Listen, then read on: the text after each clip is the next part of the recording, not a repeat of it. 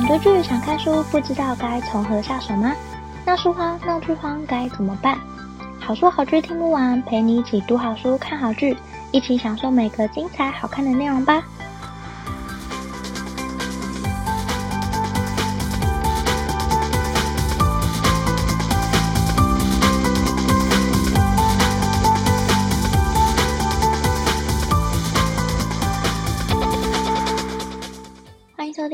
书好剧听不完，陪你一起读好书、看好剧。大家好，我是 Jenny。这个节目呢是跟大家分享我看过的好书好剧，可能不见得是最新的书、最有人气的剧，但是是我内心觉得很好看的故事，想推荐给大家。那我们今天的节目马上就要开始喽。今天要介绍的是《金米糖洒落的地方》，这是一本日本小说，讲述一对姐妹，一名男子，一个女孩。四个人交织出四种爱情的模样。那故事的主角是一对在阿根廷长大的姐妹，父母都是日本人，在他们小时候迁居阿根廷。那这对姐妹呢，从小到大什么都会分享，也包含喜欢的男生。那从小到大，他们其实都觉得这些很理所当然。他们分享秘密啊，分享家庭的故事，分享朋友。甚至长大之后，连偷偷暗恋他们的邻居男孩都会一起分享。那一直到姐妹长大之后，姐姐到了日本留学，认识了一位叫达哉的男人。那两年后呢，妹妹也一起来到日本留学，但这时候姐姐却突然不愿意跟妹妹分享了。那其实这对姐妹她们的个性非常不同。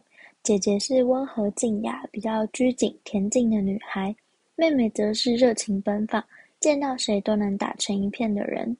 虽然她们个性很不同，但是姐妹俩的感情非常好。不过，自从妹妹发觉姐姐不再像以前那样跟她分享男人之后，妹妹其实有点难过。虽然早在妹妹来日本之前，其实姐姐就已经和达哉在日本交往了，而且过得很高兴。那妹妹虽然也可以和两个人共处，但她也有其他的朋友，也包含其他的男朋友。嗯，当年呢，这位妹妹在日本的各大夜店都是熟客，光凭长相就可以直接进入夜店，不需要任何证明。那这样的妹妹呢，有一天却突然休学，回到阿根廷，因为她怀孕了。那故事呢，就从进入中年的姐姐妹妹。姐姐叫佐和子，妹妹叫米雪儿，两个人在写信。那佐和子呢，这时候其实已经和达哉结婚了，而且定居在日本。那妹妹米雪儿则是和呃女儿一起生活在阿根廷。那米雪儿的女儿叫爱莲，她是一名念音乐的大学生。那爱莲跟妈妈米雪儿其实相依为命，两个人我觉得算是感情不错的母女。爱莲蛮听妈妈的话，也是妈妈心中的骄傲。米雪儿常常会语带炫耀的对别人说：“我女儿有多好，我我女儿多好多好多好。”那确实，爱莲她也是一个很好的孩子。可是爱莲有一个不敢让妈妈知道的秘密，就是她和妈妈工作的上司。同时，也是一名有妇之夫正在交往。那故事呢，一开始就是佐和子写信给米雪儿，两个人就算分隔两地，也还是会互相通信。佐和子已经和达哉结婚了。那这时候的达哉呢，他是一名经营很多家餐厅酒馆的老板，手下有很多员工。那佐和子目前没有工作。但曾经在教学西班牙语，也曾经有一些学生。辞职之后的佐和子呢，搬到东京郊外的地方，买了一间还不错的房子。他和达哉平常就分隔两地，达哉在东京打理店面，那佐和子呢，在郊外休息。其实佐和子多多少少知道达哉有其他的女朋友，但其实并不在意。因为他内心知道达哉只是玩玩，并没有对那些女孩动情。达哉其实知道自己那样有一点糟糕，但还是会一边懊悔又一边做相同的事情。那佐和子呢？他平常生活是很固定的作息，他也会固定的参加读书会，一直到某一次，他遇到了一个再也不想见到的人，就是他以前的学生。因为佐和子呢，和他不只是单纯的师生关系，他们也发生过师生以外的关系。那这位学生当时有妻小，但此刻的他却离婚了，也让佐和子深刻去思考他自己和大哉之间的关系究竟正不正常。那这一对嗯特别的情侣，他们就一起决定回到阿根廷，用恋人的身份。尽管佐和子其实还是跟达哉有婚约在身上，其实她也有丈夫。但佐和子呢，就写信告诉米雪儿她要回去的消息，并且跟一个不是丈夫的男人一起回来。这件事让米雪儿非常措手不及。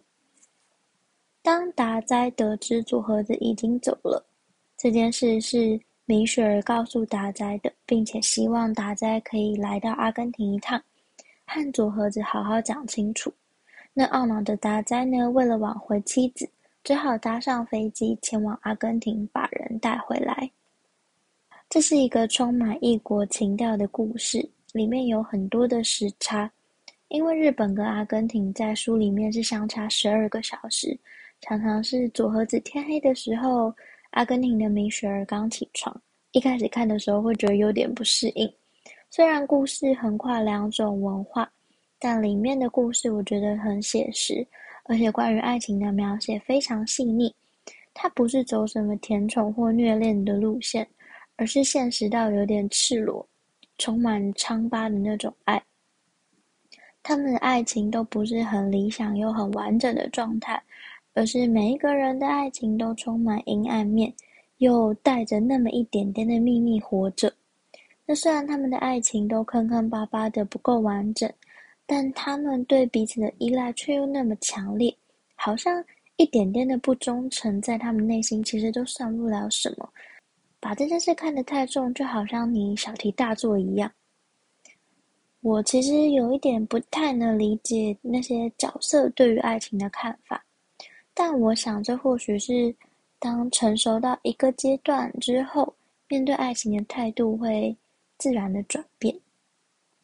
里面除了成熟的爱情模样之外，我觉得爱莲和妈妈的上司交往算是一个很大的反差。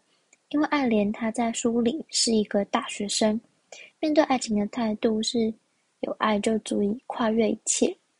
但我觉得这一件事就跟里面其他大人们的爱情是有强烈的对比，因为爱莲他们的爱情是强烈到渴望彼此忠贞不渝的。相较于妈妈、阿姨和姨丈三个人面对爱情的态度，可以看出来非常的不同，也呈现出另一种爱情的面貌。那这本小说呢，里面提到非常多种细腻的爱，怎么面对另一半，如何看待爱情，是这本小说很重要，也是我觉得写得很立体的地方。推荐给看腻甜宠虐恋，想要来一点点黑暗写实爱情主题的你。今天也要提出一个问题，跟大家一起想想看，你面对爱情的态度是哪一种呢？如果你愿意的话，当然也很欢迎分享，让我知道。不管是留下你的评论、粉丝专业或 Instagram 私讯，或者寄信给我，都很欢迎。今天介绍的是《金米糖洒落的地方》，这是一本描写成熟男女的极品爱情小说，在处理爱情的面貌上，有很多不同的面向和角度，以及成熟男女和青春女子面对爱情截然不同的态度，也在故事中呈现出强烈的对比。推荐给想看写实爱情题材的你。